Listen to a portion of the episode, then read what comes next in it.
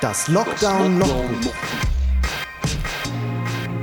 Ein systemirrelevanter Podcast von und mit Hannes Weiland.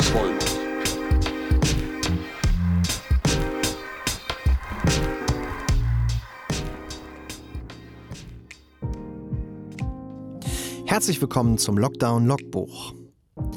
In der heutigen Ausgabe geht es um Musik machen. Denn das ist ja tatsächlich das, was ich eigentlich tue, wenn ich nicht gerade Podcasts aufnehme oder Blog-Einträge schreibe. Und ich habe Anfang Januar das erste Mal in der Pandemie mich mit jemandem zusammengesetzt und äh, tatsächlich ein bisschen an einem Song rumgeschraubt, beziehungsweise an mehreren Songs sogar rumgeschraubt. Und weil da gerade ja der Lockdown ziemlich äh, ziemlich hart und ziemlich strikt war, fühlte sich das schon tatsächlich fast ein bisschen verboten an, ähm, das zu tun. Obwohl wir natürlich auf uns acht gegeben haben und ähm, alles getan haben, um das Risiko äh, sehr, sehr gering zu halten, was unser Treffen angeht. Ich habe in der heutigen Episode ähm, zwei Blog-Einträge zusammengefasst, denn es sind tatsächlich diese beiden Tage, die ich bei meinem Freund verbracht habe, äh, in denen wir Musik gemacht haben. Und ähm, ich glaube, das gibt ganz gut wieder, äh, wie das so, wie, es so ist. Und ich könnte mir vorstellen, dass in den folgenden Jahren, wenn man die Pandemie dann irgendwann vergessen haben wird, äh, gerne mal diese Folge rausgeholt wird, um sich klarzumachen, wie absurd es war, sich einfach nur zusammen zu treffen und das komisch zu finden. Ähm, in diesem Sinne viel Spaß.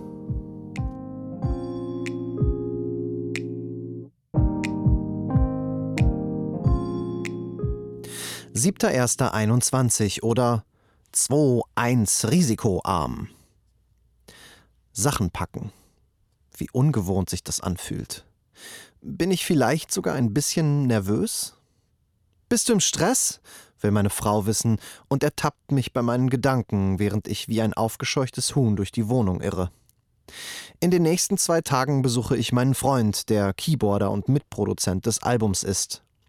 Wir leben beide in Quasi-Quarantäne, sehen keine anderen Menschen und trauen uns jetzt in den nächsten beiden Tagen zusammen zu arbeiten und Bier zu trinken.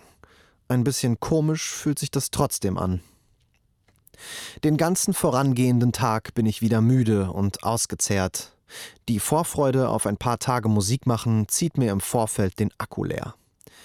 Was kann ich vorher noch erledigen? Muss ich noch Dinge organisieren, irgendwas vorbereiten?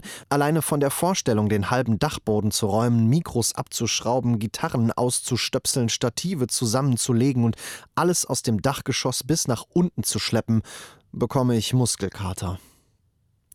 Und das habe ich bis zum Frühjahr 2020 so ungefähr jeden zweiten bis dritten Tag gemacht. Boxen gehieft, Leinwände verstaut, Kabelkisten gehoben. Und dank der frisch ausgerufenen Verlängerung des Lockdowns beobachte ich mich jetzt seltsam argwöhnisch dabei. Was macht der Mann da? Wo will der mit den Instrumenten hin? Der wird doch wohl nicht jemanden aus einem anderen Haushalt treffen. Fast so, als würde ich etwas Verbotenes tun. Wein saufen, wo ich sonst Wasser predige. Mich beispielsweise über Verwandte aufregen, die die Maßnahmen in Frage stellen, Kopfschütteln über Schneetouristen im Sauerland, aber selbst in der Weltgeschichte herumfahren, um ein bisschen herumzuklimpern. Auf der anderen Seite will ich aber ja auch endlich weiterkommen mit der Arbeit an diesem Album. Etwas für die geistige Gesundheit tun, nicht einrosten und einfach mal wieder Musiker sein. Und ich feiere ja weder eine Corona-Party, noch probe ich mit einer Big Band in einem geschlossenen Raum oder verteile Free Hugs am Hauptbahnhof. Wie viele Gedanken ich mir schon wieder mache. Ich möchte einfach keine Fehler begehen. Und doch ist ja das Risiko, das von diesem Treffen ausgeht, sehr gering. Ich könnte mich also entspannen. Die Sorge und das schlechte Gewissen trüben aber tatsächlich ein bisschen die Vorfreude ein, wenn ich ehrlich bin. Vielleicht wirke ich auch deshalb so gestresst auf die Liebste. Obwohl ich kurz vorher wegen leerem Akku auch noch eine Dreiviertelstunde auf der Couch eingepennt war, wo sie mich fürsorglich zugedeckt hat. Mein Freund erwartet mich mit einem kalten Bier auf der Türschwelle. Es ist wirklich seltsam, wie fremd sich ein Treffen mit einem meiner Vertrautesten anfühlen kann, einem, mit dem ich sonst weit mehr als die Hälfte meiner gesamten Musikzeit verbringe. Das letzte Mal haben wir uns im September gesehen, als wir gemeinsam aufgetreten sind. So viel Zeit ist ins Land gegangen, so unglaublich wenig ist passiert. Wir haben uns per Telegram, Jitsi oder einfach per Telefon auf dem Laufenden gehalten, uns gesehen. Und jetzt stehen wir hier und umarmen uns. Riskant? Verboten? Ja, verboten gut. 8.1.21 oder Kurier mich mit Musik. Ich bin vor meinem Freund wach und nehme eine heiße Dusche. Wir haben bis tief in die Nacht gearbeitet und es gleicht einem Wunder, dass ich jetzt überhaupt schon wieder stehe, ohne zu wanken. Überhaupt habe ich es wohl verlernt, lange zu schlafen, beziehungsweise mich damit okay zu fühlen, den Vormittag über einfach nicht wach zu sein. Gerade im Winter, wenn der frühe Abend meine Stimmung und meine Energie so dermaßen drückt, dass ich am liebsten, sobald es dämmert, nur noch den Heizkörper im Arm haben und Netflix-Serien mit einem Glas Rotwein schauen möchte. Schon der erste Tag begann spät, und weder das Frühstücksei noch der starke Kaffee vermochten, mich wach zu rütteln. Als wir wenig später aber vorm Rechner sitzen und die erste Aufnahme für die Pianospuren läuft, beginnt zumindest mein inneres Kind zu tanzen.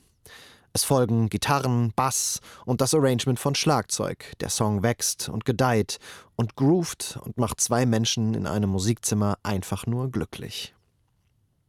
Als der Song fürs Erste steht und wir beschließen, Feierabend zu machen und die rauchenden Köpfe leer zu pusten, geht auch die erste Flasche Bier auf. Wir einigen uns auf den zweiten Pink Panther mit Peter Sellers aus dem Jahr 1964, nachdem mein Freund beim bloßen Ansehen des Covers auf der DVD-Hülle einen Lachflash bekommen hat. Was kann besser sein als albernes Slapstick, um die konzentrierten Geister einmal vollständig zu lockern? Clouseau ermittelt sich um Kopf und Kragen, die Nacht wird länger und länger. Kurz vorm Schlafengehen fällt mir die Pandemie wieder ein. Sie war den ganzen Tag über verschwunden. Wir haben einfach getan, was wir immer tun. Die Ausnahmesituation hat der Normalität Platz gemacht. Und doch kommt zwischendurch, wie ein Muskelzucken, immer wieder die Erinnerung daran hoch, dass da draußen gerade ein Virus sein Unwesen treibt. Dieses Album muss gut werden, also besser noch, als wir uns das ohnehin schon vornehmen. Ein Hit, ein Verkaufsschlager. Nicht weniger als in die Geschichte eingehen muss es. Denn es ist unser Beitrag zu Corona, unser Beitrag, um bei Verstand zu bleiben. Und das soll man verdammt nochmal auch hören.